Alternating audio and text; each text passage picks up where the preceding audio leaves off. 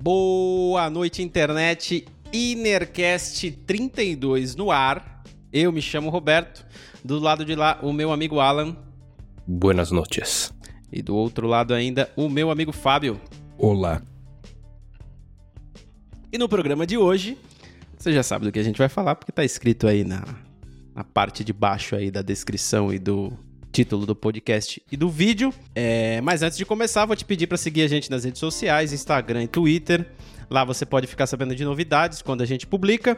Às vezes a gente publica algum corte, alguma coisa assim, e você consegue ver um trechinho de algum episódio, pode se interessar pelo assunto e buscar escutar ou assistir o episódio inteiro. Então fica de olho lá, Instagram e Twitter, Innercast Podcast. Só procurar e seguir a gente que você nos ajuda. Se você estiver vendo a gente aqui no YouTube, fique sabendo que você pode buscar a gente lá no Spotify. É, você não é obrigado a ver a nossa cara, né? Então você pode só escutar a gente lá no Spotify enquanto você lava sua louça. E se você estiver aqui no Spotify e quiser saber como que cara que a gente faz quando fala esse monte de loucura aqui, você pode bater lá no YouTube, inclusive se inscrever no nosso canal e assistir assistir os nossos rostos e, se achar relevante, curtir este vídeo aqui e ainda deixar um comentário se você achar que a atrocidade que a gente falou é muito maluca.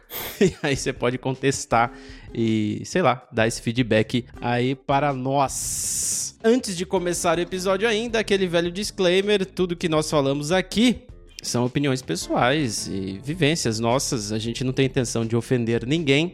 Pedimos desculpas se já tenhamos ofendido ou se venhamos a ofender ainda neste episódio aqui. E vamos pro papo. E antes de mais nada, é... cara, a gente tá tentando dar um tempo, porque tá difícil ser brasileiro.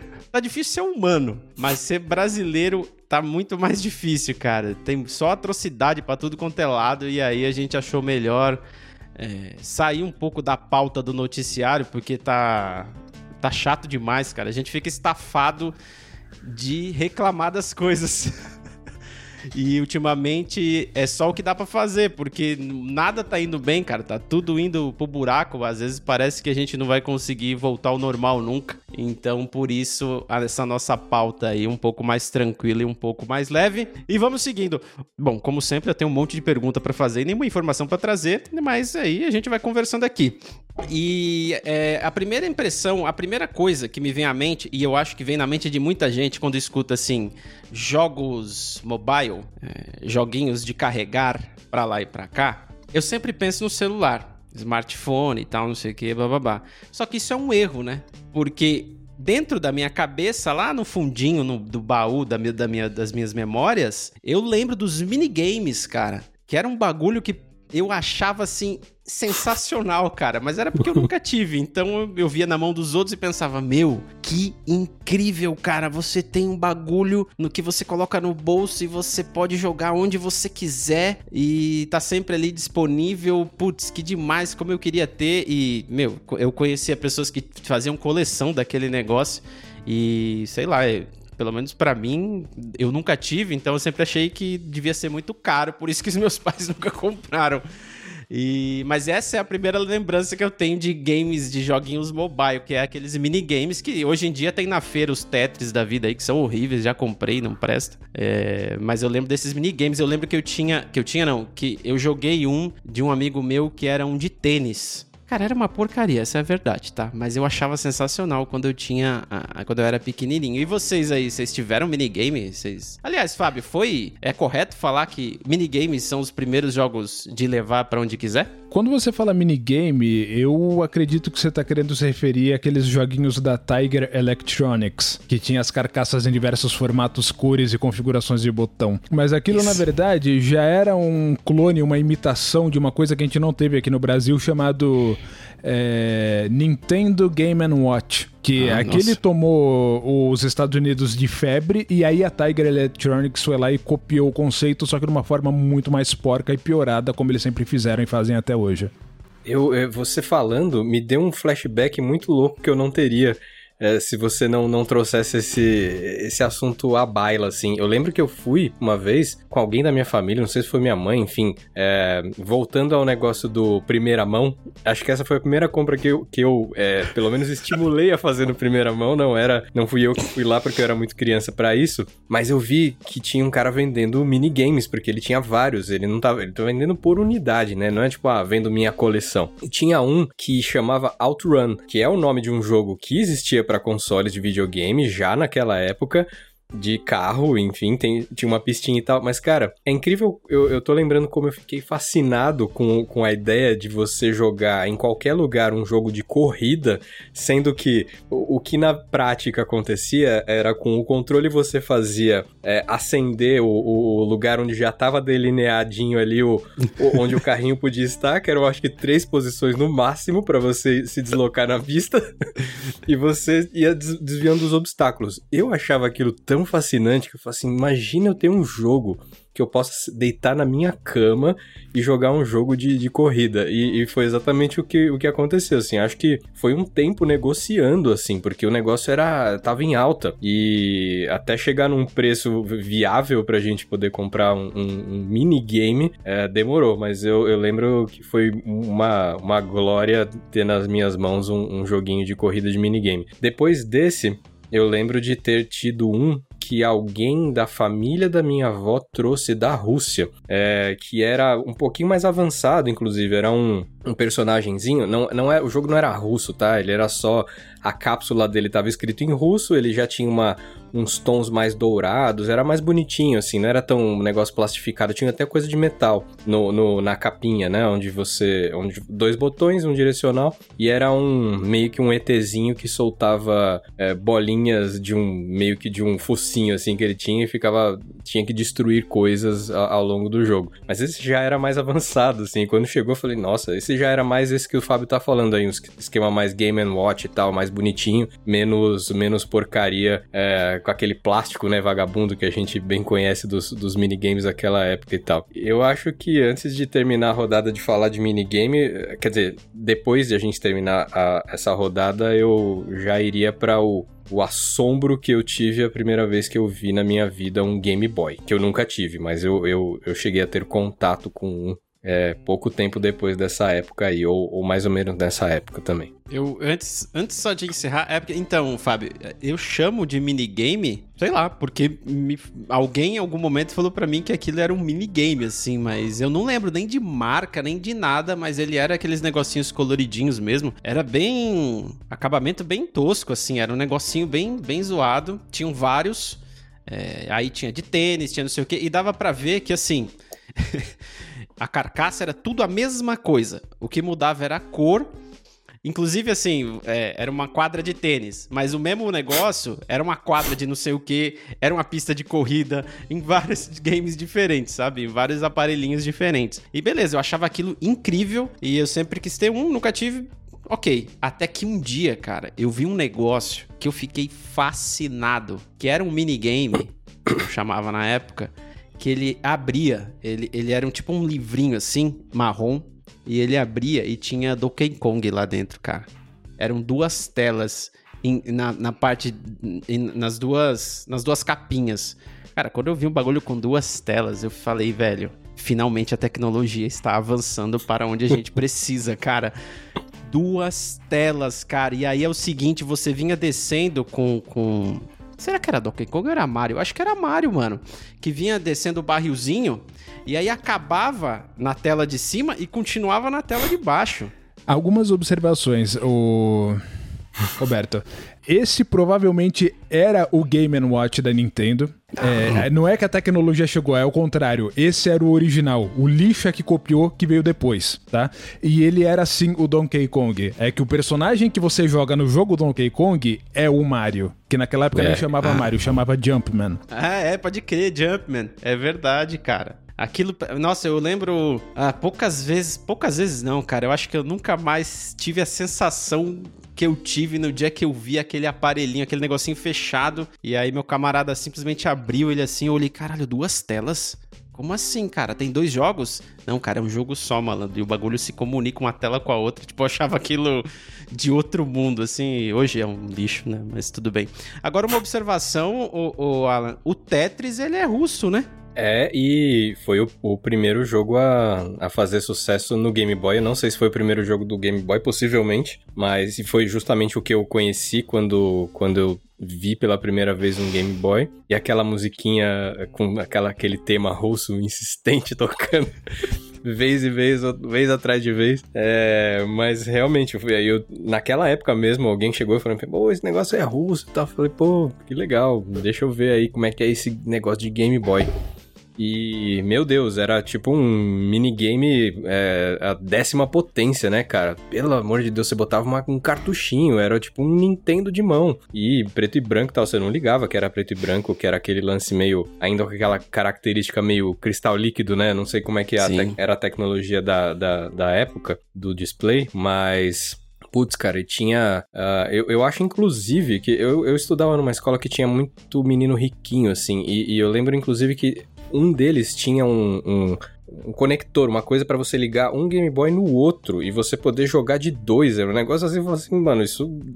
Assim, minha cabeça explodiu mil vezes, assim. Foi, não é possível que exista uma coisa tão avançada tecnologicamente. Isso tinha aquele, mano, o negócio de carregar o, o o transformador, né?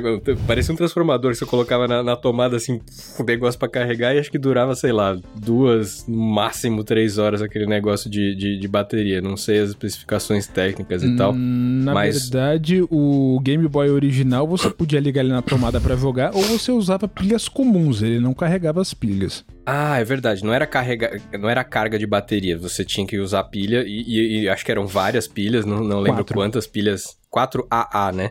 Ah, até que é de boa. Pensei que fosse, fosse mais. Tipo aqueles teclados que você colocava umas 6, 8 pilhas. Mas. E o negócio de ligar na tomada, realmente eu lembro que era monstruoso, assim. Eu lembro que tinha gente que jogava ligado na tomada e era bem assombroso. Mas, cara, o, o, o Game Boy mudou a, a, minha ideia. Apesar de eu nunca ter tido um, mudou toda, totalmente a minha ideia do que era possível. Como era possível usufruir de jogos, né? Eletrônicos. Você não precisava só é, se limitar ao enfim, ter um console, ligar na televisão e todo aquele trampo que a gente conhecia de ligar aqueles dois garfinhos no, no, no parafuso atrás da TV e tal, um negócio de VHF, sei lá das quantas. Então mudou bastante o meu conceito. O Game Boy foi a primeira coisa que me é, trouxe a ideia de, de portabi de, de jogos portáteis, mas é, realmente nunca tive um e foi pouco que eu joguei. A minha experiência foi bem curtinha com Game Boy.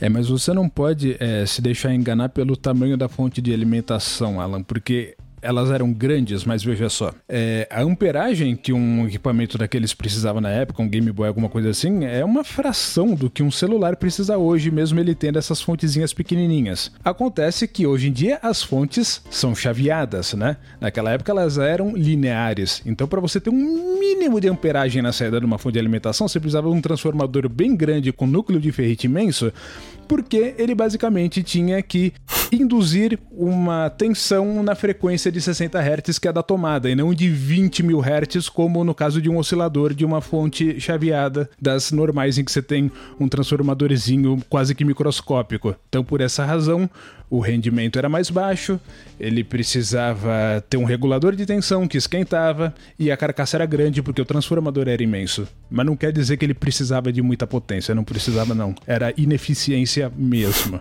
Era ruim porque eles, sei lá, cara, eles poderiam simplesmente colocar essa porra desse transformador no meio, né? No meio do fio. Não precisava ser lá na ponta onde você pluga na tomada.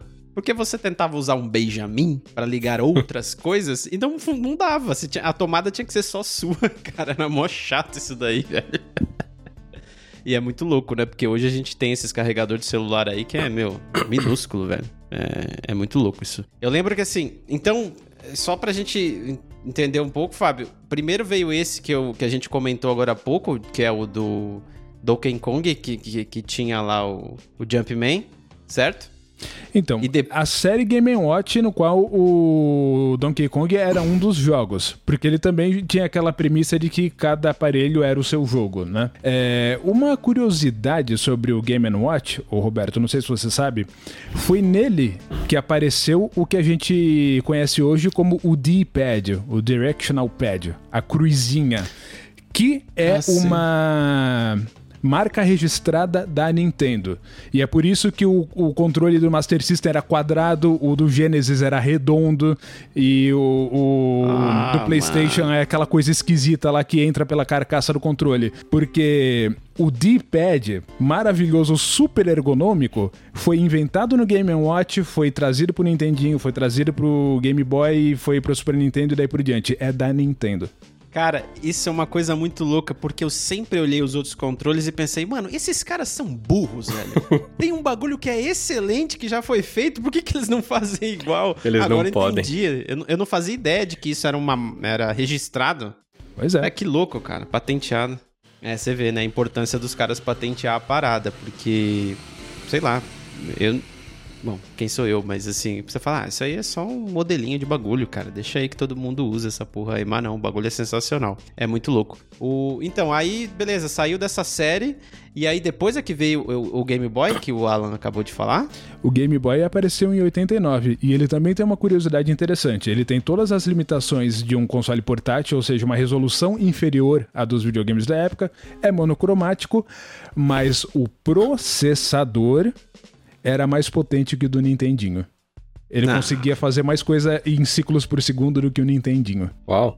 O Famicom é um videogame de 83. O tempo passou, né? Na década hum, de 80 corria cara, rápido quase, essas coisas. É, quase 10 anos. já tinha aí, mais cara. potência. E, e é, 89 foi, foi a época bem pré uh, o surgimento dos, dos videogames de 16 bits, né? Que acho que entrando na década de 90 eles começaram a, enfim, surgir, ficar populares. Então, não, não realmente não me admira que a tecnologia já tivesse avançado a ponto de ter processadores melhores, etc. E um, e um Game Boy da vida pudesse ter um, um processamentinho legal. Nessa mesma época, eu não sei se era 89, 90, talvez tenha sido depois porque a, a SEGA estava sempre correndo atrás uh, da Nintendo, mas uh, veio o Game Gear. Eu tive. Que você, você teve um Game Gear? Eu tive. Eu lembro de também jogar na casa de um amigo e tal.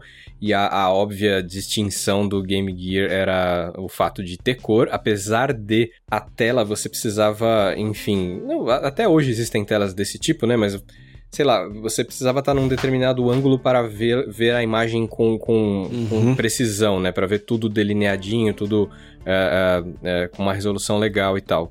Pra, mas o Game Gear, além de ter a cor, o formato dele era completamente outro, ele já tinha né? A, a, pegada dele era muito parecida com os portáteis atuais. Acho que ele, ele ali criou uma, uma tendência que começou a se repetir com outros uh, consoles portáteis e tal. Você segurava pelos lados, né? né? E não por, pela parte de baixo. E, puxa, era meio que um um Master System de mão. E é, era bem animador também você poder jogar esses joguinhos, o Sonic, etc., com, com um som legal, inclusive. É, e eu acho que ele, assim como o Game Boy, tinha também entradinha para saída de, de, de, fone de ouvido e tal, mas o, ele tinha falantes, eu não sei se era estéreo, o Fábio que teve vai saber falar. Não, né? Não era estéreo. Não.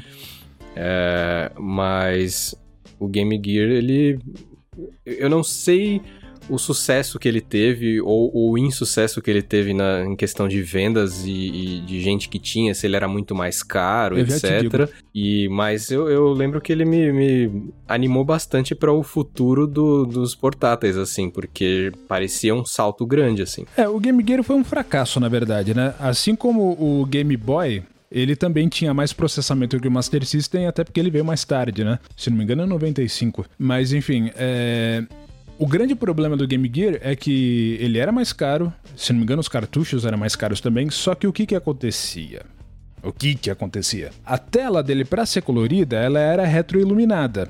O que quer dizer que em vez da bateria durar a pilha durar uma semana, como acontecia com o Game Boy, ela durava três horas. E para as pessoas que queriam jogar on the go e queria jogar Tetris, porque a febre foi o Tetris em particular, o Game Gear não oferecia nada. Na verdade, oferecia coisas muito mais interessantes tecnologicamente, mas eram jogos, né? Não era Tetris, não era uma coisa ponto de entrada para qualquer pessoa. Era para quem estava interessado em jogar videogames especificamente. E essa galera estava mais interessada em console do que é, jogar portátil sem ter a necessidade de ter o portátil. Tá, então ele, ele apareceu antes do tempo. Na verdade, o pessoal não estava preparado para uma coisa assim.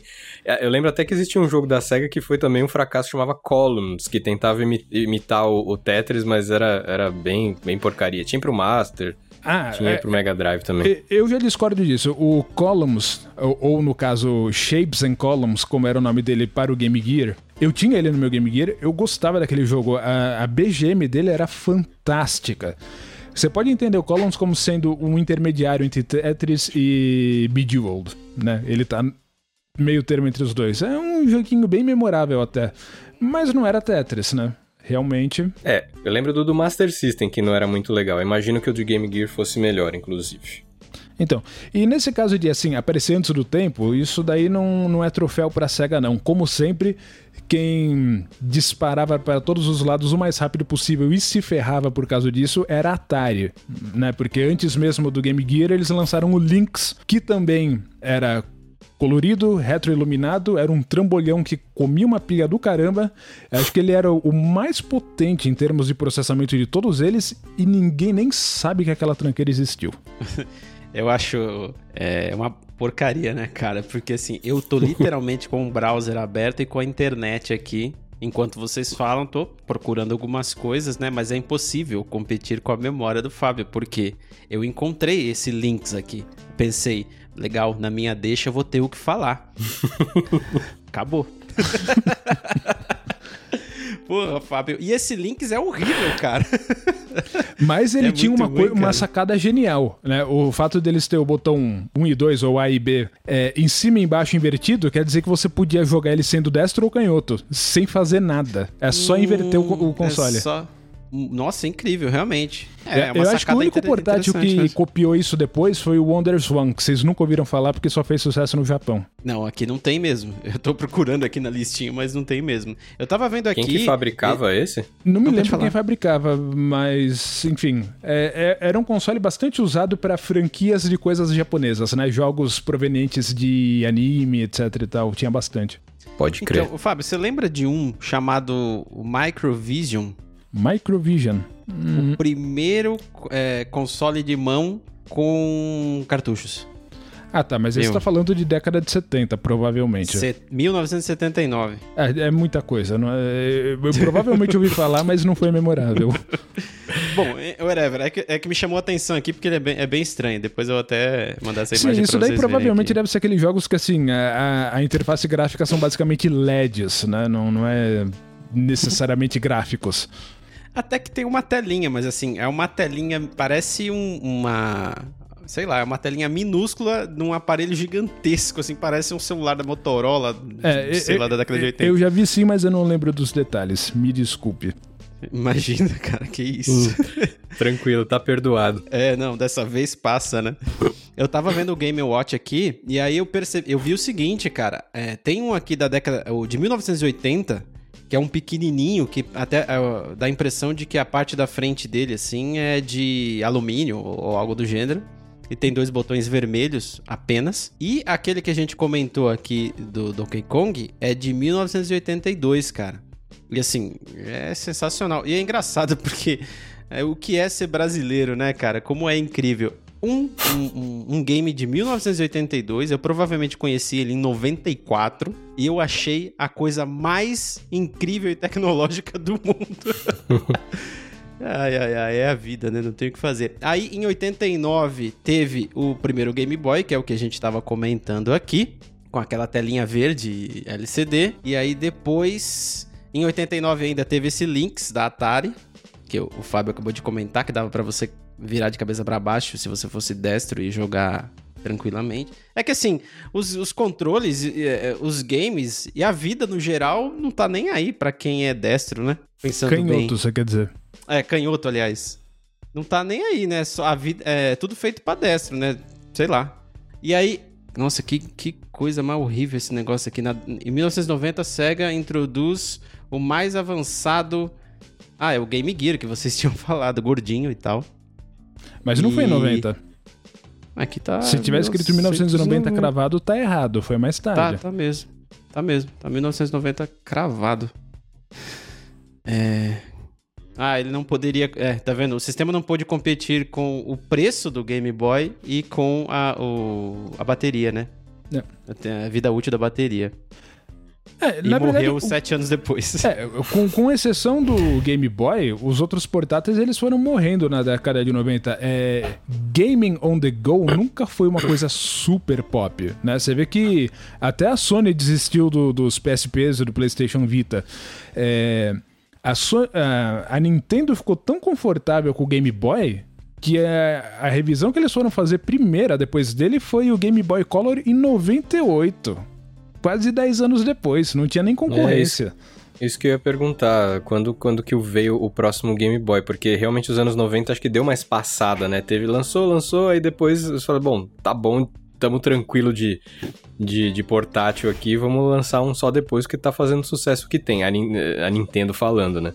Mas o Game Boy Color é um negócio que, cara, só foi aparecer no meu radar é, muito tempo depois com o advento dos emuladores, assim, porque nessa época eu já tava completamente fora de, de pensamento de ter console ou, enfim, que ainda, ainda mais portátil, porque é uma coisa realmente para um público tão específico nessa época, né? Eu acho que isso a gente pode comentar como isso evoluiu ao longo do tempo, mas a, a, a ideia da funcionalidade de um console portátil é, realmente eles têm que é, ter um, um, um, um alvo muito específico é, para, para quem lançar.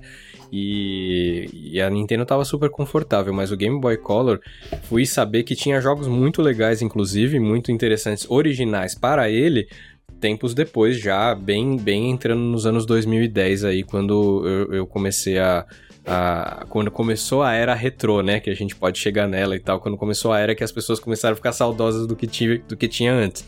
Então, Game Boy Color, Game Boy Advance, eh, que veio depois, eu, eu imagino, né, não sei se é logo o sucessor, mas enfim, eh, tinha jogos muito bons e eh, que eu só fui conhecer, posso dizer recentemente, assim. É, a, a timeline do Game Boy é, é, justa, é bem assim mesmo. É exatamente o que vocês estão falando. É 89 é aquele primeiro, né? Aquele famoso, com aquele cinza e tal, né? Com a telinha verde. Aí em 95 eles lançaram é, o mesmo Game Boy original, só que com a carcaça de cores diferentes. Tinha vermelho, tinha azul, tinha amarelo, mas era a mesma coisa. É que você falou 95, eu quase tomei um susto. Achei que você ia falar do Virtual Boy. Esquece isso, a gente não comenta a respeito, isso é tabu. Próximo. Não, nem tá aqui. em 96, eles é, lançaram o Game Boy Pocket, que era alimentado por três ba- por baterias. É, por três baterias AAA, para 10 horas de, jo- de jogo. E não tinha mais aquele display verde, era um display preto e branco LCD é, de verdade. Blá blá blá. Em 97 eles lançaram o Game Boy Light com o display iluminado. E aí, em 98, como o Fábio disse, o Game Boy Color é, com um display colorido e tal, e, e com duas vezes mais processamento e três vezes mais memória. E ainda tinha a é, re- retroiluminação da, da telinha dele ali, que era muito louco. O Game Boy Color, cara, é um bagulho muito doido mesmo, porque é, até então, pelo menos na minha bolha, no meu mundo, era muito natural as telinhas serem preto e branco, porque, cara, não dá pra colocar cores, né? É difícil, isso aí é impossível. Quando surgiu o Game Boy Color também foi uma parada de. Porra! Os caras conseguiram, mano. Esses malditos conseguiram, velho. Mas aí é que tá, Roberto. Por trás dos panos, a coisa é mais sofisticada do que você imagina. Dá um liga na genialidade. Ó, Game Boy original, supostamente monocromático, certo? Sim. Só que ele não era monocromático. Existe uma coisa que você provavelmente não ouviu falar, porque no Brasil eu, nunca vi, não sei se alguém um dia importou, mas existe uma coisa chamada Super Game Boy. O que que é? É um cartucho que você põe no Super Nintendo e põe em cima dele o cartuchinho do Game Boy original e joga os jogos de Game Boy no Super Nintendo. Isso é oficial, é da Nintendo, certo? Legal. Quando você põe um jogo de Game Boy no Super Game Boy, você tem uma seleção de paleta de cores de quatro cores com temas diferentes. Você pode ter é, marrom, verde, azul e tal, para ter um tema tipo floresta, etc. Tal. Tem outras combinações de cor que você pode escolher e o jogo fica em quatro cores. Aí você pensa assim, tá, mas essa informação então ela tem que estar contida no jogo, porque senão, É. né? E ela estava, porque o Game Boy original ele tem é, quatro tons de intensidade do de display. E com isso você consegue, nas- em qualquer emulação, até se você vai emular o jogo no computador, colocar uma paleta de cor naqueles jogos. E funciona perfeito. Eu não acredito que os caras já faziam o jogo assim. Em 89. Porra! É. Não, a Nintendo é muito foda, velho. A Nintendo, eu vou te falar, cara. É, eu até entendo os caras que são fanboy e tal, porque tem, sempre rola, né? E- mas os caras são demais mesmo, cara. Você tá louco. Os caras fizeram muita coisa é, maravilhosa. Aí, seguindo aqui, em 98, o, o Game Boy Color, como a gente acabou de falar. Aí, esse Game Boy Advance é de 2001, Alan. 2001, pode 2001. crer. E aí ele já é totalmente diferente, é o formato dele, né? É, Ele é meio parecido até com o PSP, né? Então, na verdade, eu acho que ele bebeu na fonte do Game Gear por ter colocado os controles ao lado da tela em vez de pôr embaixo, né? Sim. E- Só que tradicionalismo é uma desgraça, né? Ele ficou ergonomicamente muito melhor e os fãs detestaram porque ele não tinha mais o layout do original, que foi quando eles lançaram o Game Boy Advance SP, colocando os controles novamente embaixo, fazendo ele flip. Exatamente, Verdade. Fábio. Era o próximo que eu ia falar. Foi em 2003. Por encheção de saco, você veja só. E aí, na sequência, parece- já, já apareceu o DS, que basicamente ele foi só uma implementação em cima desse layout do Game Boy Advance SP. Só que com duas É telas. isso que eu ia falar. Exatamente, deve ter sido ali o embrião da, dessa, da, da- do conceito do, do DS, né? Que Foi uma Enfim, soma de acho- duas ideias, né? O, o flip do SP com as duas telas do Game Watch, que vem lá de trás. É muito louco porque é, o DS, é, em 2004, ele é muito, muito uma evolução do Game Watch do, de, do- de 82, né, cara? Assim... E eu vou te dizer uma coisa: esses portáteis da Nintendo, o pessoal se propunha a fazer para eles coisas que eles não tinham direito nenhum de fazer. Coisa de maluco mesmo.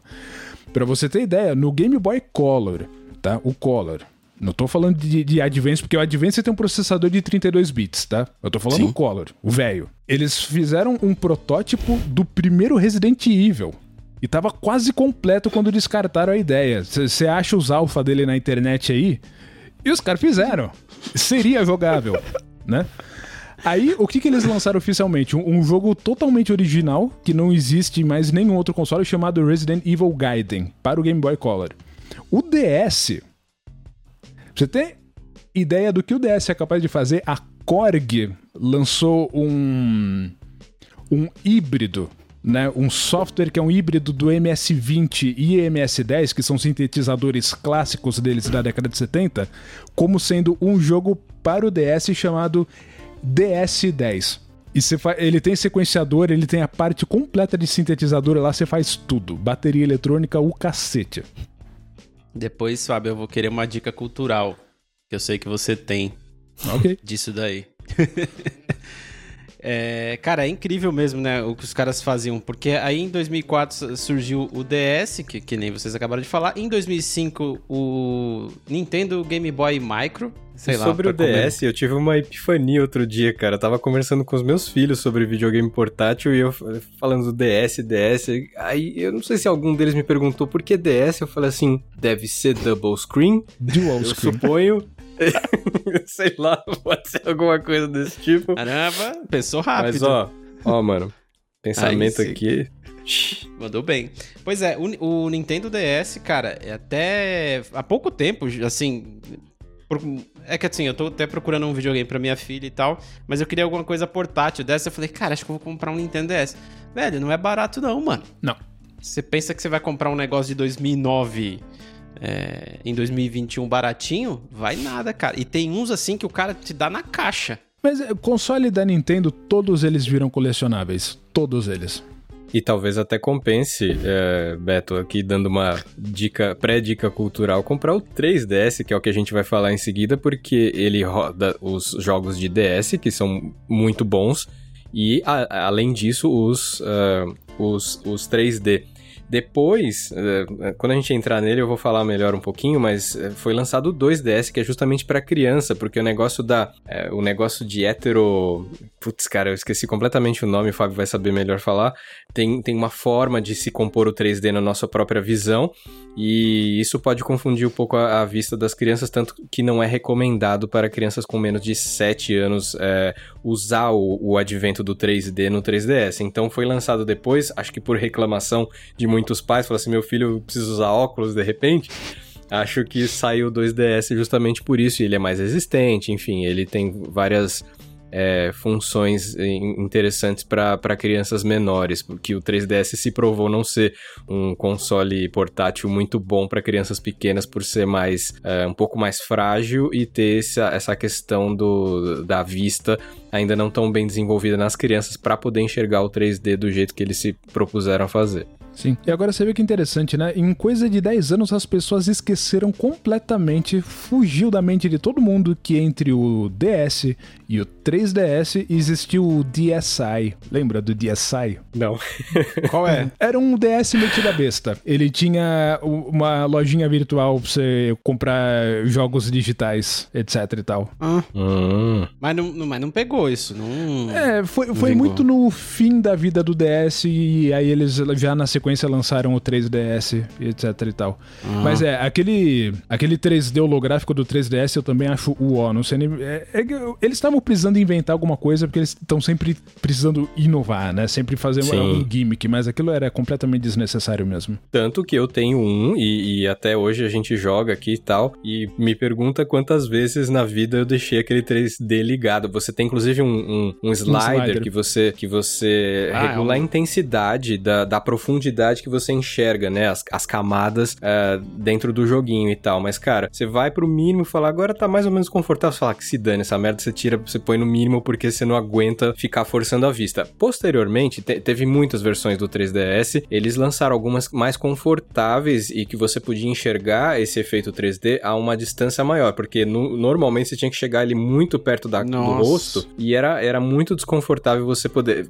No começo é super legal. Você olha e fala, nossa, que incrível, tô vendo, parece que eu tô lá dentro da telinha e tal. Isso dá uma outra dimensão mesmo pro, pro jogo portátil. Isso acho que não é tão aleatório assim, ah, precisamos inovar e tal. Tinha ali um, um, uma inovação interessante e palpável que poderia realmente se tornar algo apreciado pela maioria das pessoas, mas do jeito que eles fizeram inicialmente, não era confortável e aos pouquinhos eles foram dando uma, uma inovada. Você conseguia enxergar de ângulos diferentes, porque se você mudava um pouquinho o ângulo, você começava a, a cada olho seu tava enxergando uma imagem e você via um, meio que duas telas de novo, entendo? Duas, é, duas imagens distintas. Sim. E isso começava a confundir você no meio de uma parte dif, é, difícil do jogo e você, na hora, aquele slider lá ia para baixo e você mandava pra PQP o, o, 3D de uma vez por todas. Eu nunca vi o, o novo, eu não sei como é que funciona é, o 3D dele, se é realmente mais confortável de você estar uma distância melhor e enxergando o 3D do mesmo jeito, mas acho que foi análogo aí à tentativa de salvar o DS quando o Fábio falou do DSi. Acho que esse último 3DS aí que eles lançaram foi para tentar dar uma resgatada num, num, público pro, pro 3DS, mas eu suponho que já não tenha mais dado tanto certo, porque logo logo chegou o próximo console é, semi-portátil ou híbrido do, da Nintendo, né? É, e, e, eles por conta própria enterraram a, o segmento portátil deles, então. É,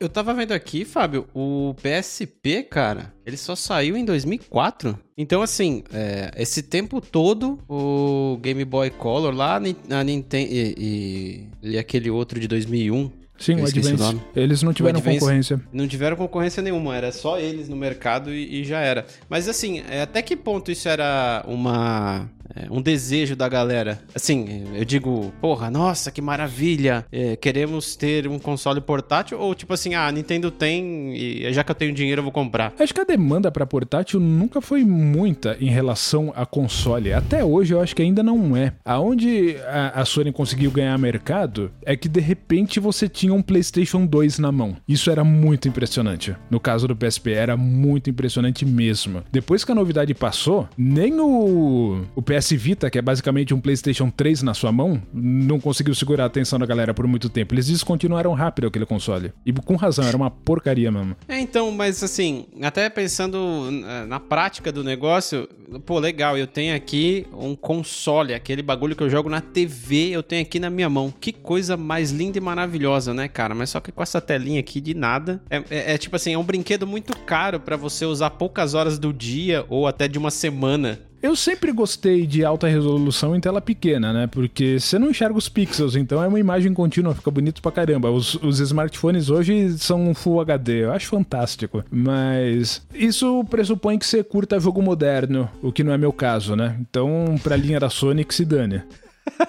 É, sei lá, tô pensando no, no, jogo mesmo, né? Vocês falaram que é literalmente um PS3 na mão. Aqui, beleza, um PS3 na mão com uma telinha minúscula, sei lá. É, pensando no, no público médio, né? Acho que a galera não. É um brinquedo caro demais, né? Apesar de que o PS Vita ele tinha um, um, micro HDMI nele, né? Ah, dava pra. Ah, bom, tudo bem, é. Ou seja, não tem bem? necessidade, porque provavelmente quem fosse se propor a comprar um PS Vita já tinha um PlayStation 3 na sala, né? Sim. Sim. Deixa eu tirar uma dúvida, Fábio. É, eu tô jogando qualquer joguinho no meu PS3. Eu posso continuar no PS Vita? Não. Quando eu digo é basicamente um PlayStation 3 na mão, eu tô dizendo em termos de capacidade gráfica e técnica. Não tô dizendo que a plataforma é idêntica e intercambiável, não é assim. Inclusive, não, é, tinham vários gimmicks de, de, tipo você fazer transfer de save ou usar o PSP como um controle diferenciado para fazer coisas no jogo que o controle do console não faria. Eles inventaram os bagulhos. Não, entendi. É, assim, eu, tudo bem, não vai ser, não é exatamente a mesma coisa, mas tem jogos no PS Vita que tem no PlayStation 3 e é, tipo é... Gran Turismo, e eles são fantásticos. Sim, pior que é fantástico mesmo. É muito legal. E sobre gerações, Fábio, eles, eles pô, por um bom tempo o, o Game Boy Color ficou reinando soberano lá, mas só tinha ele também, né? Não foi evoluindo. É, o que reinou por mais tempo foi o Game Boy original, né? Se você for ver. Ele foi sozinho quase uma década. Não, com certeza. Mas, por exemplo, você falando de geração dos games, é, hum, evoluiu muito mais rápido, né? Tô dizendo o seguinte, se for em qual geração estamos com os portáteis? Estamos não, né? Porque acho que não, já era, né?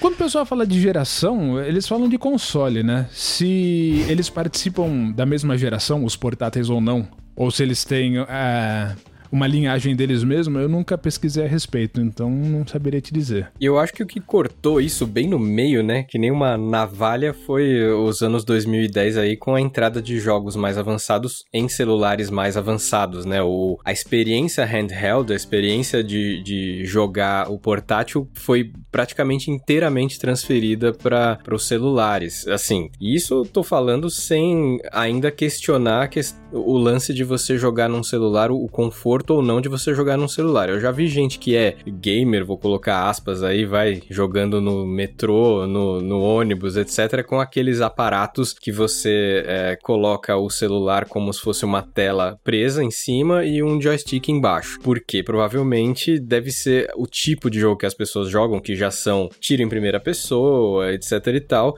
deve ser extremamente desconfortável jogar com a tela touchscreen, que, enfim, o, a gente até nem comentou dessa, desse, dessa questão também no DS e no 3DS, né? Que eles já tinham a, o lance da canetinha que você podia tocar a tela de baixo para controlar algum, alguma das funções do, do jogo. Mas o touch do celular ele facilita para muitas coisas, mas para jogo eu creio que não, né? E, e por isso que muitas pessoas começaram, muitos fabricantes começaram a inventar mil coisas para gamers de celular. Uma coisa que eu nunca eu nunca embarquei nessa onda. É, tenho dificuldade de entender quem embarcou, tipo assim, puta, eu jogo um baita de um jogão pro Android e tal. Uh, tá, mas assim, será mesmo que é essa baita experiência jogar no Android e tal, você tá no seu celular? Pode ser. Eu, eu realmente eu tenho essa dúvida porque eu não enfim, não tenho celular potente o suficiente para jogar um jogão.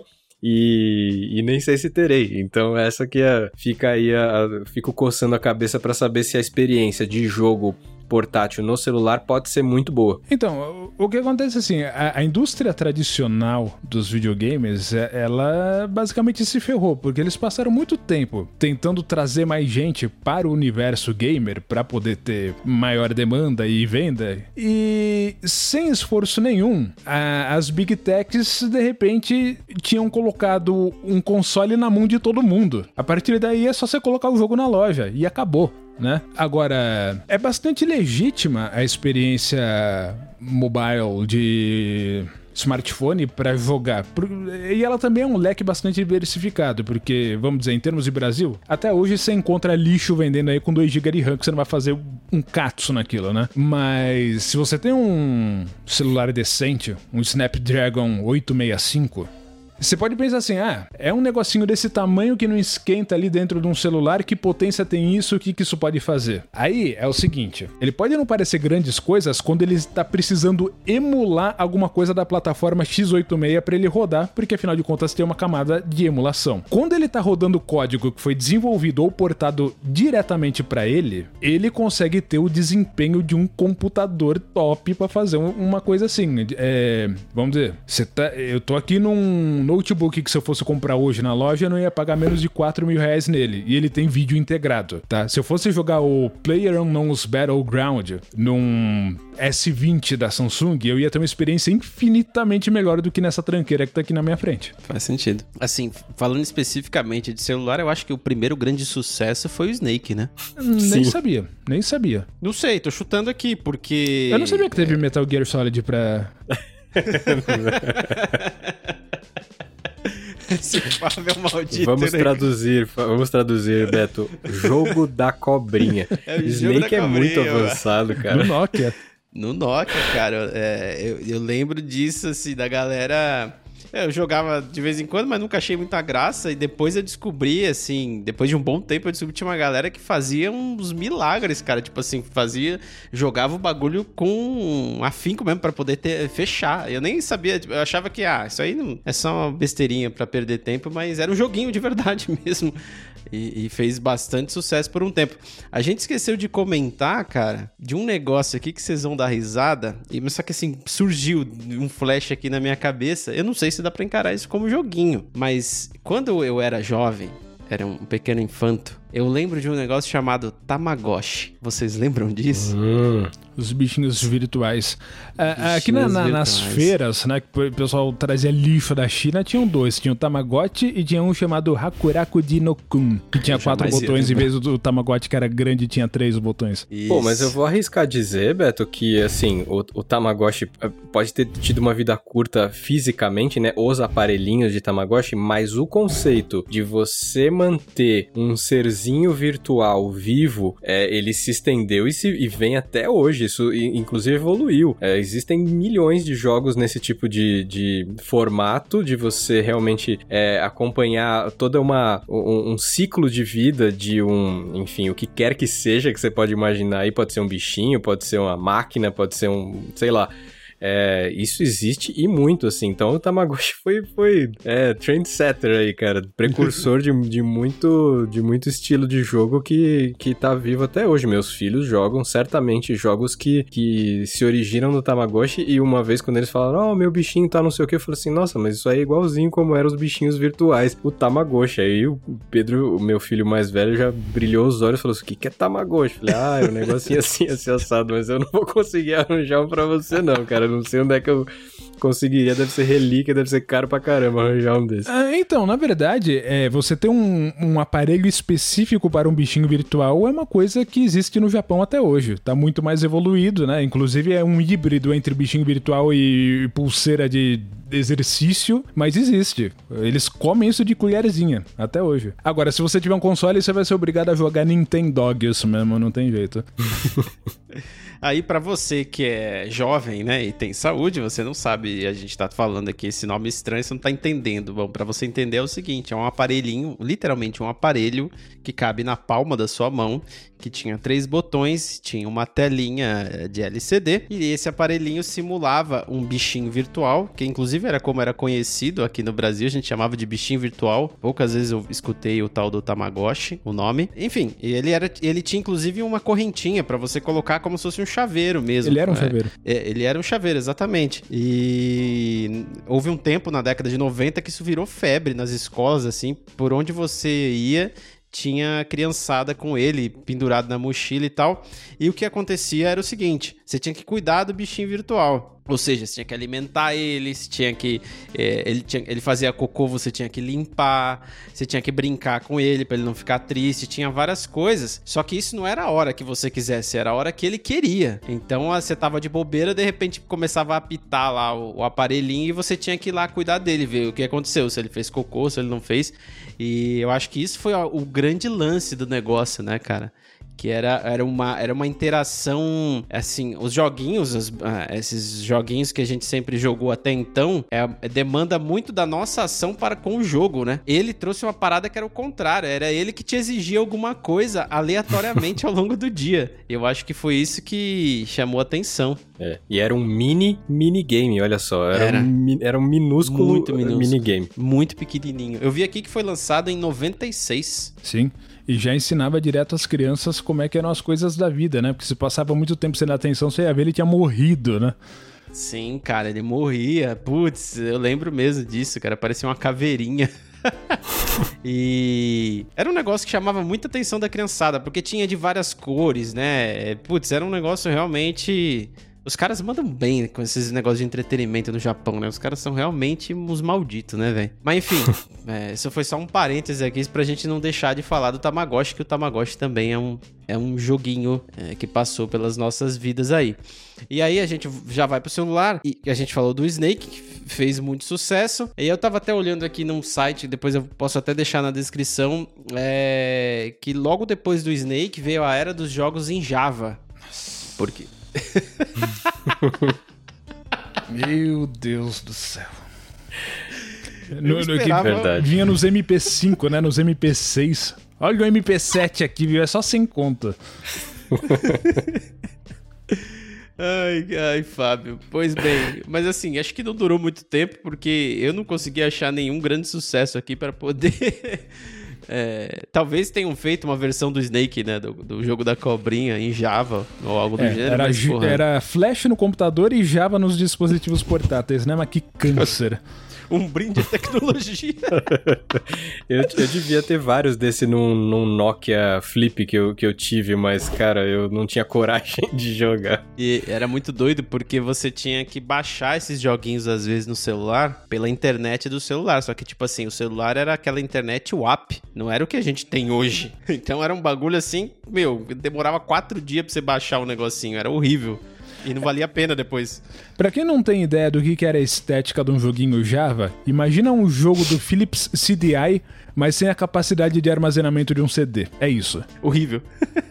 Aí, bom, vamos lá. A partir de 2003 houve um grande avanço no mercado, principalmente no Japão. Tudo é no Japão, é, é óbvio. Em pouco tempo, vários títulos já estavam disponíveis em diversas categorias, depois das telas coloridas no aparelho, blá blá blá blá blá blá. Isso foi a evolução é, dos jogos ali por volta de 2003 até, sei lá, 2007. Tinha alguns joguinhos, tinha joguinhos de corrida, mas eu, eu não lembro, cara. Eu não consigo lembrar de nada que fez sucesso essa época, assim. É, putz, Não fez. Não, não fez. É, Também não. eu acho que foi isso mesmo. Não teve nada de. Porque assim, eu não consigo lembrar a primeira vez que eu vi o aquele jogo de corrida muito famoso. o Michael Asphalt, cara.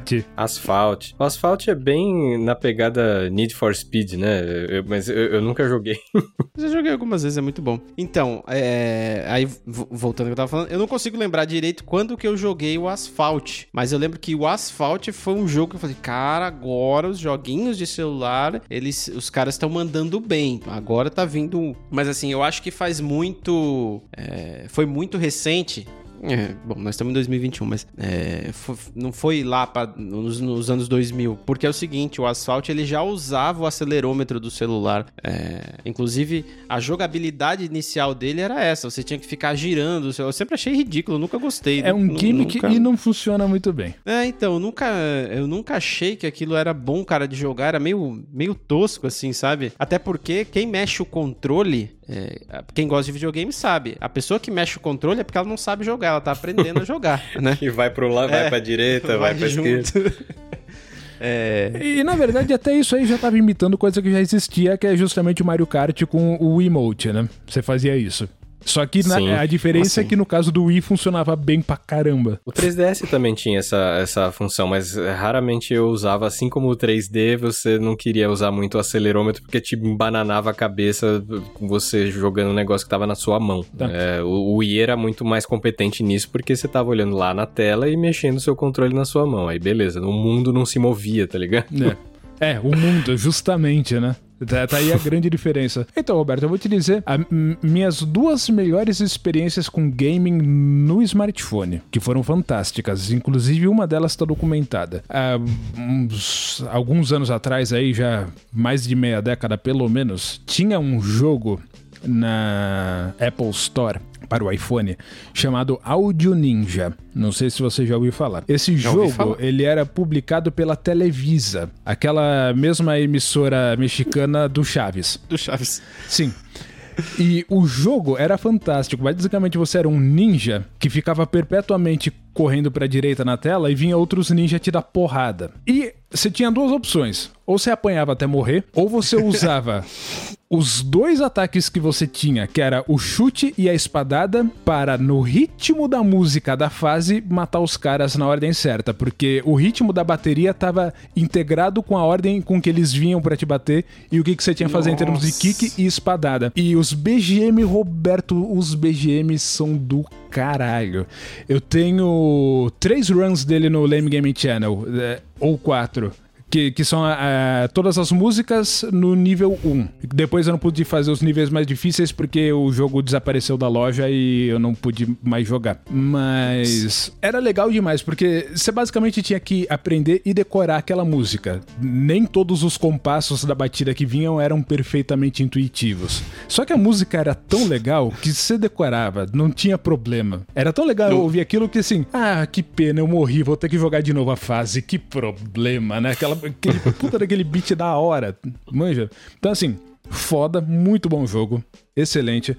É, e, e, é um jogo que ele funcionava muito bem no touchscreen, porque você tinha dois botãozão gigante, o botão de chutar e o botão de dar espadada, um de cada lado da tela, não tinha o que errar. Funcionava muito bem. O jogo era difícil pra caramba, mas funcionava muito bem. Quando você morria, você morria, não era o jogo te matando. Então, Não, mas era no pelo menos a batida era no tempo, né? Sim, é, era, era, um rhythm game, escarrado e cuspido. É perfeito. De que ano que é isso, Fábio? Não lembro de que ano que é. Mas depois, se você der uma olhada no Lame Gaming Channel, você vai ver e você vai ver que o jogo era da hora. É, a minha segunda grande experiência com o jogo também foi no iPhone. Eu não tive nenhuma no Android, tá? Tinha um, e eu não lembro o nome desse jogo, mas ele era fantástico. Porque ele era um jogo que, assim, ele te ensinava a lógica, a lógica de portas lógicas. Então você Nossa. tinha os gates lá, AND, OR, é, NOR, XOR, NAND, e aí assim, ele te dava exercícios. Olha, você tem um sinal alto aqui, um sinal baixo, os resultados em todas as passadas tem que ser essas combinações. Monte o circuito. Aí você tinha que colocar as portas lógicas e fazer cada combinação dar o resultado que ele estava esperando para você poder passar de fase. Foda. Era um curso de ciência da computação, né, cara? Não era... Mas era desenvolvido para iPhone, era muito bem feitinho, tinha um gráfico tão bonitinho. Da hora. Pô, que demais. Eu, assim, falando em joguinhos é, de, celu de, de celular especificamente, teve uma época desgraçada, porque eu nunca gostei desse jogo eu acho que talvez eu nunca vou, vá gostar, e eu acho que vocês também não, que é a época do Candy Crush. Vocês lembram desse cara? eu ah, conheço, sim. mas eu nunca tive para mim, felizmente. Cara, tudo é uma variação do Tetris, né? É difícil você você inovar em cima dessa, dessa desse formato. Eu, eu, eu acho realmente muito esgota rápido. E isso tô falando para mim, tô falando para meus filhos. Esse formatinho de peças caindo ou peças se encaixando e desaparecendo e tal, tem que ser muito fera para você ainda usar isso de um jeito criativo e que, que prenda a atenção das pessoas, assim, para jogar. Hoje em dia eles integram essas coisas com. Tem outra coisa acontecendo, mas você tá lá derrubando pecinha. E aí você tem que fazer as coisas acontecerem com as pecinhas que você derruba e tal. Mas é, eu não considero isso uma inovação. Isso é só um jeito de você tentar forçar esse formato simples de jogo em, em outras. Enfim, em, em, jogo, em jogos novos. Mas não, não, não, não se tem mais nada muito novo nesse, nesse tipo de coisa, não. Eu sempre, desde a incepção, achei o Candy Crush uma coisa muito sleaze, né? Ele marca todos os tickbox para ser uma coisa que você olha assim, você tem ímpetos de raspar sua mão num pedaço de papel, assim, para se limpar quando você vê. Porque assim, é aquele negócio, olha, isso aqui é um jogo grátis. Tá? Olha que legal, olha como a gente é magnânimo, é um jogo grátis. Tudo bem, você vai jogar um pouquinho, tem uma jogabilidade aqui extremamente viciante e aí depois você vai ter que ficar um tempo sem jogar. É claro que aí você tem a opção de pagar, mas você não é obrigado né? Você espera. E aí, para piorar, pra merda ficar um pouquinho mais fedida, a Microsoft foi lá e adquiriu. Então, Nossa. eu tô muito interessado em Candy Crush. Só que não. É, porque é, é, até o Candy Crush que o Alan tá falando é esses puzzle games, né, que eles chamam, né? Que é basicamente sempre a mesma coisa e é inspirado no, no Tetris e Tipo assim, o, o cara parece que pega a, a, mesma mesa e só pinta de cores diferentes. E aí acaba virando outro joguinho. Exatamente. Mas assim, o Candy Crush, ele me irritava um pouco. Eu tentei jogar uma época. Porque ele era muito fácil, cara. Muito tosco, assim. É muito. Ele dizia para você onde tava os negócios, as balinhas. Então. Ah, isso não é um jogo. E eu acho que acho que. É, é, na verdade, assim, eu até entendo por que, que fez sucesso, porque ele era muito fácil e a galera usava aquilo meio que pra queimar o tempo, né? Ah, sei lá, tô de bobeira no é. ponto de ônibus e ficava gastando a bateria do celular com, com aquela paradinha. Enfim, é, é, eu tava vendo aqui é de 2012. Então eu não lembro direito como que era 2012. Eu sei que era bem melhor do que hoje, mas é, o WhatsApp já, já tava bombando tanto assim? Tava, né? já. Né? Já tava bombando bastante. Acho que ele não tinha todas as funcionalidades que ele tem hoje. E, não rastreava tanto os dados, né? Mas. mas já existia. Não, eu penso pelo seguinte, assim, porque às vezes a pessoa. Hoje a pessoa perde mais tempo no WhatsApp, não sei, em redes sociais, do que em joguinhos. Certamente. Tô tentando fazer essa conexão. E beleza, aí passando pra frente, tem um jogo que eu joguei esse joguinho e eu fiquei viciadinho uma época que se chama Clash of Clans. Ou Clams. É, não sei, vocês ouviram falar? Vocês chegaram a jogar? Sim, é, eu ouvi falar bastante. É, é estratégia, né? É um jogo de você, enfim, você tem seu time, você tem que combater os outros. Esse também foi um, é um formato que até hoje é muito é muito apreciado, assim, mas eu, eu realmente não, não joguei. É porque eu, lembro, assim, que eu curti muito porque ele misturava uma, pari, uma paradinha, assim, de, meio que de RPG, de você é, ir caminhando, ir crescendo e melhorando e você ia construindo lá teu castelo, né? Você chegava numa areazinha lá que não tinha nada e você ia construindo lá o teu forte. E, e, e beleza. E aí, só que para ganhar recursos você tinha que é,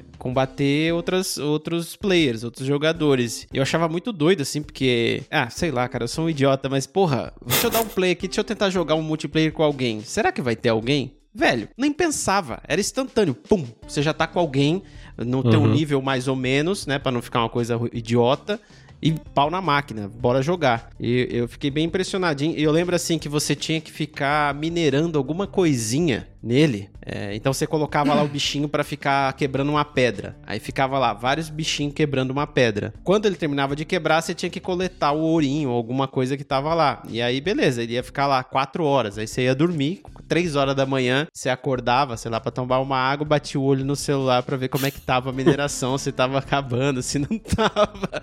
Era um vicia... era bem viciantezinho, assim, era divertido até. E aí, como tudo na vida, eu perdi interesse meses depois. As pessoas não interessam num, num, num, não apreciam os clássicos. Porque, tá, tem tudo isso daí no, nos mobile, né? Se o pessoal parasse um pouquinho para prestar atenção, você pensa assim: eu preciso ficar me ligando em tudo isso? Se eu vou na Apple Store, tem o Carmageddon clássico. O que mais eu preciso? é verdade. É. E falando em clássicos, eu, eu não sei se, se tava na timeline aí previsto, a gente já vai chegar no. Se a gente já vai chegar nesses videogames que são. Eu não sei se tem muitos, na verdade, eu, eu ia citar só um, que é o mais recente que eu conheço, que é, que é um híbrido, né? De. A gente já falou do Vita que dava para plugar na, com, com, H, com mini HDMI na TV, mas o, o videogame mais recente da Nintendo Switch, ele, ele integra as duas funções, um console de mesa, um console de, enfim, de, de jogar na TV e você a qualquer momento pode transformar ele em portátil. É, é uma experiência realmente é, imediata, você não precisa realmente esperar nem é, questão de segundos, você tá jogando na TV, questão de segundos você tá jogando como um portátil. E ele, olha só que, que volta, que, que retorno, né, às origens. Existe Game Watch para jogar no Switch.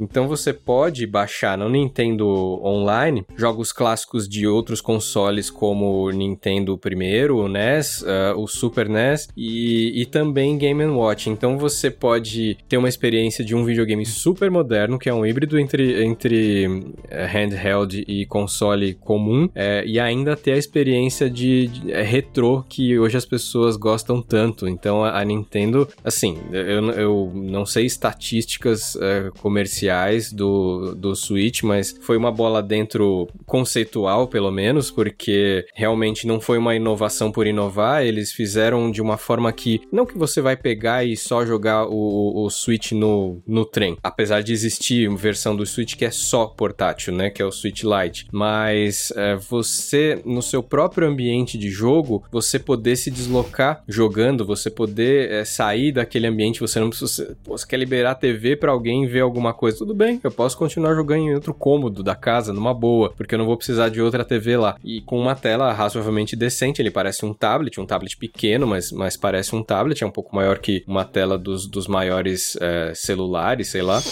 ele traz o melhor dos dois mundos, assim, e, e, justamente traz esse negócio de nostalgia de você poder jogar os clássicos uh, num, num, portátil que é bem. que a porta, cuja portabilidade é muito boa. A forma de jogar ele é bem confortável, enfim, a Nintendo já acumulou todo esse, uh, esse know-how de, de videogames portáteis e colocou tudo e colocou todas as fichas no, uh, no Switch para poder competir tanto com os big players aí, com os os, Playstations da vida e tal, e quanto poder reinar nos portáteis, porque já não existe, né? É, é então a, a Nintendo é, abarcou um mercado aí muito. de uma forma muito inteligente, muito interessante. Se isso deu resultado muito positivo, mais ou menos positivo, realmente não sei dizer, mas que me parece assim, parece. É um resultado bastante positivo, né? Porque o Wii U tava, tava indo pras cascas, né? E eles precisavam fazer alguma coisa a respeito. Mas é. Eu não acho que o, o Switch ele seja uma categoria, um paradigma, alguma coisa assim. Ele é um sucesso, mas ele existe no vácuo, né? É, depois dele, nem a Microsoft nem a Sony vão correr atrás de fazer nada parecido com ele, porque eles estão muito preocupados em fazer com que os consoles deles sejam cada vez mais um PC, né? É, mas enquanto isso, o Switch vai bem, vai bem. Ele foi uma boa ideia, obteve sucesso. É, eu vejo o Switch como um console portátil, né? É, é, é híbrido mesmo. Né? é híbrido. Ele não né? é por... muito portátil, né? Até por uma questão Sim. de durabilidade da bateria, porque ele tem um puta de um processador. E ele também não é a melhor experiência para um console na sala de estar, porque apesar dele fazer bem as duas coisas, ele não é um console tão potente como um console que é só console, né? Então, Sim. ele faz um pouquinho de cada 75%. É isso. Então, Fábio... Mas é, eu vejo pelos meus... Desculpa, Beto, Não, mas... te cortar, só para terminar o lance da experiência com o Switch, depois de muito, é, enfim, muitos pedidos e tal, a gente conseguiu adquirir um é, na minha casa e, e, eu vejo que os meus filhos fazem naturalmente essa troca, porque o, o desenho do videogame foi tão bem feito que realmente te dá a vontade de uma hora pegar ele e segurar na mão para continuar jogando. Não é uma coisa que você tem que pensar para fazer, puxa, acho que agora eu quero ter a experiência do portátil. Não, é uma coisa que, que é, é, muito natural essa, essa troca, esse switch aí que tá no, tá no nome do jogo. É, do, do, videogame é muito corriqueira. Então, o jeito que eles fizeram realmente foi pensando para se tornar um estilo de jogo único e que as pessoas vão, e principalmente as crianças, vão é, assimilar muito rapidamente, como os meus filhos já fizeram. O Switch, para além de desempenho gráfico e qualquer coisa, que é aonde a corrida está, né? Nas gerações de videogame, pelo menos entre Microsoft e Sony, ele é um Nintendo, né, cara? Então, tipo assim, ele tem um precedente foda aí, né, velho? É histórico, oh. né?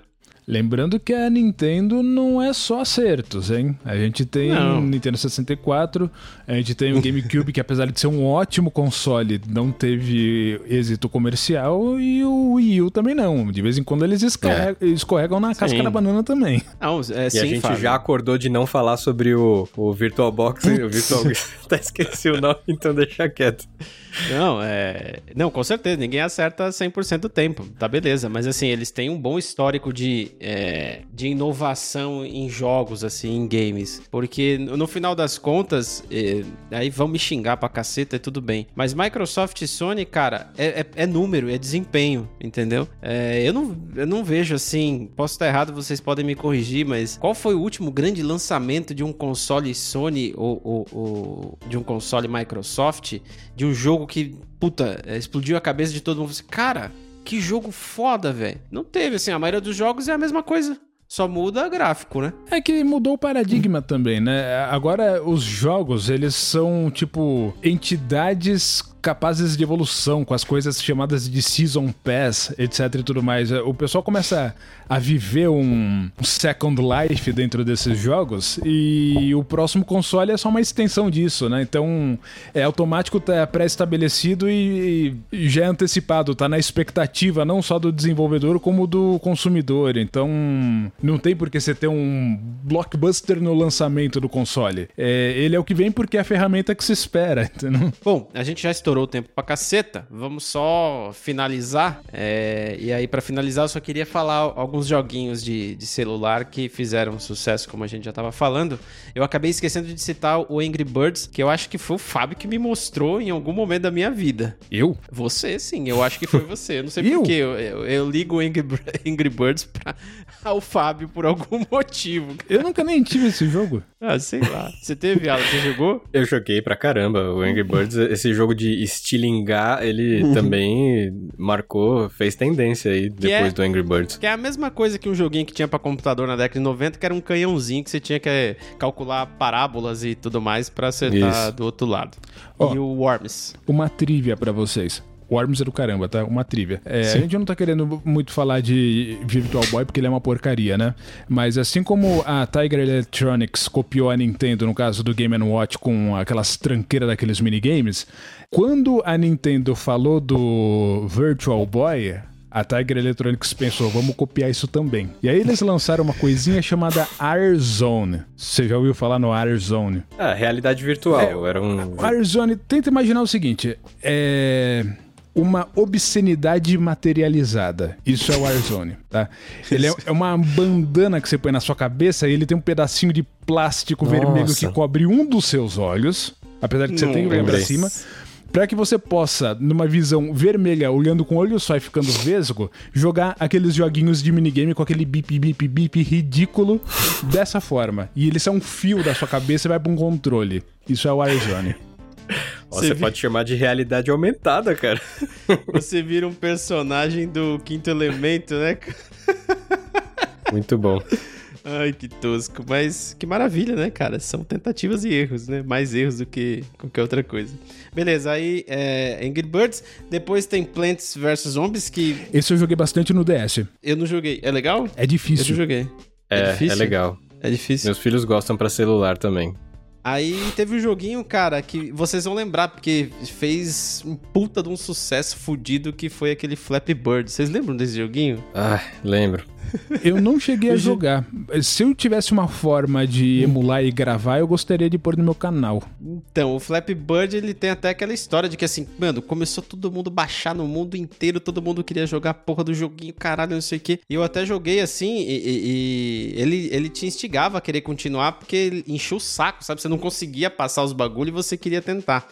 E aí eu lembro que o, o cara que desenvolveu era o indiano, alguma coisa do gênero, e ele desenvolveu é, porque ele tava aprendendo a fazer joguinho, aí, tipo assim, acho que isso era um trabalho, alguma coisa que ele tinha que fazer, só que fez sucesso pra caralho. E ele não queria ganhar dinheiro com aquilo, o papo que surgiu na época, e ele tirou simplesmente o bagulho da loja lá, que tava no, na loja da, do Android. Ele tirou de medo, na verdade, porque ele usava um cenário muito parecido com o do Mario, com aqueles canos verdes, e ele tava com medo de ser processado. Ah, pode crer. e obrigado, com isso, tem uma outra trivia que depois eu vou te contar e você não vai acreditar, você vai achar que eu tô tirando o sarro da sua cara. Pois bem, a história que eu tinha escutado na época e que eu sabia até agora era que ele não queria ganhar dinheiro com aquilo e ficou não sei o que, mas até então ele já tinha ganho, sei lá, 30 mil dólares em quatro dias, uma coisa assim. Não era quatro dias, mas um pouquinho mais de tempo. Mas enfim. E é, seguindo aqui, cara, a gente teve o Pokémon GO, cara. Sim. Foi um. Mais uma sacada fodida aí é, dos caras trabalhando com a realidade aumentada, né? É, Basicamente. e o GPS, né? E usando o GPS. GPS, do- nativo do celular que já já estava bem popularizado para poder você precisava dele para jogar. Sua localização tinha tudo a ver com o que você podia fazer no jogo ou não. Fez muito sucesso. Eu joguei um pouquinho. Então, só pra concluir então, é Flappy Bird, né? Roberto, você já conheceu uma pessoa inteligente na sua vida? Sim. Eu gravo podcast com ela. Não, eu tô falando uma pessoa inteligente. Tem um cara, e assim, você não precisa acreditar no que eu tô falando agora. Depois você vai no YouTube e confere, tá? O cara programou o Flappy Bird pra jogar no Super Nintendo. Ele não usou um dev kit, fez um cartucho, criou o jogo e colocou no Super Nintendo. O que ele fez foi, foi o seguinte: isso deve ter tido um estudo, deve ter tido um baita de um preparo. Ele só documentou isso em vídeo, não sei quanto tempo isso levou. Ele pôs um cartucho do Super Mario World no Super Nintendo, deu um peteleco pra dar um tilt no jogo, colocou dois controles no console e começou a apertar uma combinação de botões e ficou horas fazendo isso. E eventualmente apareceu lá uma fase no qual o Mario se comporta como o bicho do Flappy Bird e vai passando pelos canos fazendo igualzinho. Meu Deus. Você tá louco? Tô falando. Não. que, que loucura, cara. Como assim? Pois é. O, o cara deve ter achado algum buffer overrun no, é, no input-output do videogame e começou a mandar comando lá. Criou um buffer na memória do Realmente. console e programou o jogo. É, então, é esse tipo de gente que fabrica bomba atômica. Com, com, com, itens domésticos, tá? Com coisas que você encontra numa geladeira. Tem que tomar cuidado, o cara é muito foda, você tá louco, cara. Eu vou pesquisar sobre isso, Fábio, você tá louco. Bom, seguindo aqui, ah, acabou, cara. Acho que não tem mais nenhum, não, assim. Tem Call of Duty aqui, mas acho que é muito É. recente. E tem os FPS, né? Que fazem muito sucesso nos celulares aí. E eu acho que são os FPS que a galera se auto-intitula gamer de, de, de mobile, né? De celular. Acho que é Sim. com os FPS que. Certamente. E, e a galera joga. Eu acho horrível usar o direcional na tela. Eu não sei como que conseguem se habituar e a jogar aquilo, cara. É, é muito ruim. Mas sei lá, a criançada tá aí, né? E, e tá fazendo. Eu fico até hoje tentando imaginar o que, que os suecos têm a ver com isso, né? É uma chamada em. Todo mundo fala Call of Duty. Eu fico tentando. Mas como assim? o Dutch. o... o Dutch é. Caraca, Dutch é o quê? É dinamarquês? Sei lá, mano. Eu já tô viajando já. É, E, e isso é uma conversa que eu tive com, com o Pedrão, inclusive, né? Meu, Call of Duty, eu não entendo. Qual que é a dificuldade? É mais próximo da nossa pronúncia. Eu acho que. Bom, é, a gente inventa, Fábio. O que chega aqui pra nós é nosso e já era, entendeu? Sim. Bom, galera, algo a acrescentar? Acho que não. A gente já tá com quase uma hora e meia de episódio. É, agradeço é- você que. É foda. Videogame é foda, cara. Videogame é muito legal, velho. É a história das nossas vidas, né? E agradeço você que chegou até aqui. Deixa aí nos comentários. A gente deve ter deixado passar muita coisa, cara, porque tem muita coisa. Você não tem nem ideia. É, então, e o que vai vindo na nossa memória, é, putz, acaba. é, é, não, não vem tudo, evidentemente, né, cara? E. Bom, é isso aí. Agradeço você que chegou até aqui. Vamos para as dicas culturais, que estão demais. Quer começar, Zi? Bora. Vamos de duas dicas aí, porque eu lembrei uma no meio do caminho e foi legal que a gente não falou diretamente sobre esse jogo, porque dentro dessa mesma lógica do Angry Birds, mas na verdade esse jogo vem justamente daquele que você falou dos canhõezinhos das antigas, um joguinho muito divertido que chama Gunbound. É, o Gunbound, você precisa realmente calcular, é, você tem um canhãozinho, você tem um tipo de, de projétil, você tem que fazer ele fazer uma parábola e chegar no seu inimigo lá do outro lado. Pode ser duplas, pode ser trios, pode ser solo, etc. Mas tem mais um elemento que é o vento. Você tem a direção do vento para onde ele está indo, você tem que calcular aproximadamente quanto mais de força você vai precisar usar para vencer, ou vencer a resistência, ou quanto menos de força e mais é, ângulo você vai precisar dar para realmente o, seu projeto não, não, não voar com o vento lá para longe e cair onde você quer que caia. É, é, é, muito viciante porque você joga contra outras pessoas, você quer matar todas elas porque, obviamente, você tá lá ganhando de repente você tá perdendo. É um jogo daqueles que vicia porque você, você quer vingança, você fica com sangue nos olhos, você quer é, acabar com todo mundo na próxima rodada. Mas é um jogo muito divertido, de graça, tem, acho que, sei lá, talvez tenha uma propaganda ou outra. É um jogo pesadinho para celular até, mais do que você imaginaria para um jogo desse tipo, mas o Gunbound é um joguinho bem decente para celular e bem divertido para jogar online, inclusive. Acho que é exclusivamente, não deve ter, não deve ter modalidade offline não. E a minha outra dica é muito simples e a gente estava falando disso aqui no começo antes de começar a gravar, xadrez. Baixe um joguinho de xadrez para o celular se você não tem um tabuleiro jogue xadrez porque o, a, os níveis de dificuldade dos, dos, dos, jogos comuns de celular de xadrez são muito engraçados, assim. Você pode começar jogando contra um completo idiota e na próximo nível você tá jogando contra um gênio da, da, da arte. Então você fica se testando o tempo todo e, enfim, às vezes pode se frustrar um pouco porque tem umas jogadas que você vai fazer e esperar uma, um certo tipo de resposta e, e o, o processadorzinho do celular não vai dar, mas às vezes você se surpreende e você tem bons jogos de xadrez lá dentro. É bom para praticar, enfim, quando você tiver de boinha, dar umas, umas jogadas e dá para salvar, continuar depois e tal. Então, jogos de xadrez eh, para celular são até que bem decentes, quaisquer aí que, que existam. Joguem. Totalmente excelente. Não precisa anotar, nós vamos deixar as dicas, os links aí na descrição do vídeo. É só você baixar a barrinha de rolagem, descer ela até lá no final, que você vai encontrar os links para as dicas culturais. E eu tenho duas dicas culturais. eu vou deixar um joguinho aqui que eu joguei um tempo, depois eu parei, mas whatever, que é um joguinho de sinuca que se chama 8 Ball Pool, que é daorinha, cara. Você fica jogando assim, é divertidinho até. Não, não é uma coisa totalmente excelente, mas é legalzinho. E também tem um outro joguinho que é, é um jogo de ludo, cara, que você joga com a galera, né? Evidentemente, né? Você joga online, você pode jogar com duas, é, com contra uma pessoa ou em quatro pessoas. E é, o joguinho é uma porcaria, ele é bem mal feito, poderia ser muito melhor. Mas é divertidinho, assim, é meio nostálgico você jogar aquilo e você joga com pessoas mesmo, é multiplayer, né? É, é bem divertidinho. E minha outra dica cultural é o, a, uma série do Globoplay que eu assisti já faz acho que umas duas semanas, eu não lembro, que se chama Doutor Castor. Eu não sei se eles fizeram propaganda na, na TV nem nada. Acabou que sei lá porque eu abri o, Go o Globoplay e apareceu o Dr. Castor assim. Eu falei, é, que, que, que é isso, né, cara? Aí eu comecei a assistir e não parei mais. É, é, tipo um documentário de acho que tem uns quatro episódios e fala sobre a época ali da década de 80 é, no Rio de Janeiro basicamente sobre jogo do bicho, é, cartolagem é, e escola de samba. E é muito doido, cara, você assistir aquilo. Acho que ficou muito legal, assim. Inclusive, teve até em alguns momentos, enquanto eu assistia, que é, eu me peguei pensando assim, cara, o Netflix tá foda mesmo, tá bem legal, hein, cara. Estão fazendo umas séries maneiras, assim. E assim, eu passei uns dois episódios, assim, pensando que eu tava vendo Netflix. E aí que eu me dei conta que eu tava no, no Globoplay.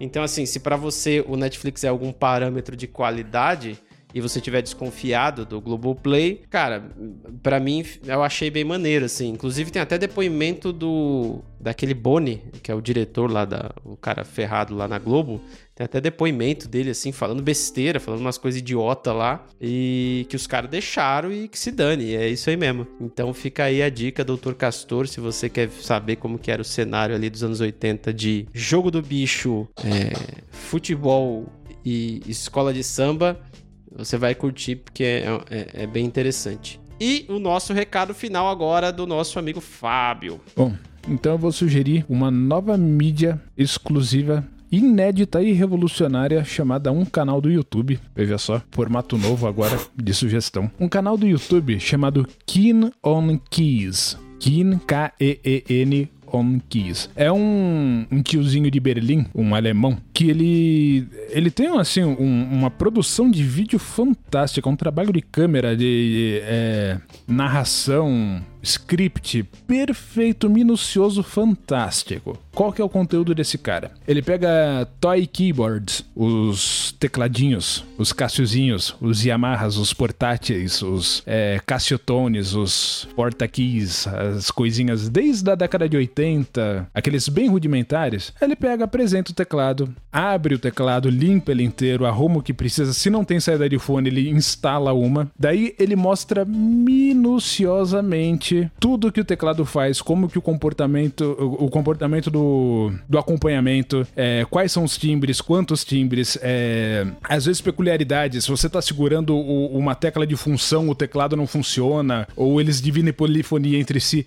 Ele explica o que você sonhar sobre o teclado e no final de cada vídeo ele faz uma composição multitrack usando só aquele teclado e mais nada. Só que o cara é um gênio contrapontístico. Então ele faz uma música gigantesca com aqueles timbrinhos de videogame. E se ouve aquilo, você fala que coisa do caralho, por que, que esse filho de uma puta não tá no Spotify? Porque é uma música que você ouve e você fala, meu Deus do céu, eu quero ter uma playlist pra ouvir isso aqui. É muito, muito bom. É, se você não tem interesse nenhum em teclado ou em teclado de brinquedo, na composição daquele cara você tem interesse. E não me importa o tipo de música que você curte, porque em um arranjo você ouve tudo ali. Tem funk industrial, disco, é, hip hop, o cara põe enfurna tudo numa música só e os timbres perguntando e respondendo, fazendo contraponto, é uma coisa de outro mundo. Muito bom. Totalmente excelente. As dicas culturais estarão aí na descrição do vídeo do podcast. Não te preocupa. Inclusive, o Fábio soletrou. Na hora de editar, eu vou ouvir ele soletrando de novo para poder colocar o link aí para vocês. É... Agradeço você que chegou até aqui. Cara, não aglomera, velho. Não seja um babaca saia de casa só se você precisar, velho. Só se você for trabalhar, sei lá, salvar a vida de alguém. Não fica saindo de casa por besteira, brother. Não seja esse imbecil. Beleza? Muito obrigado e tchau. Tchau. Falou.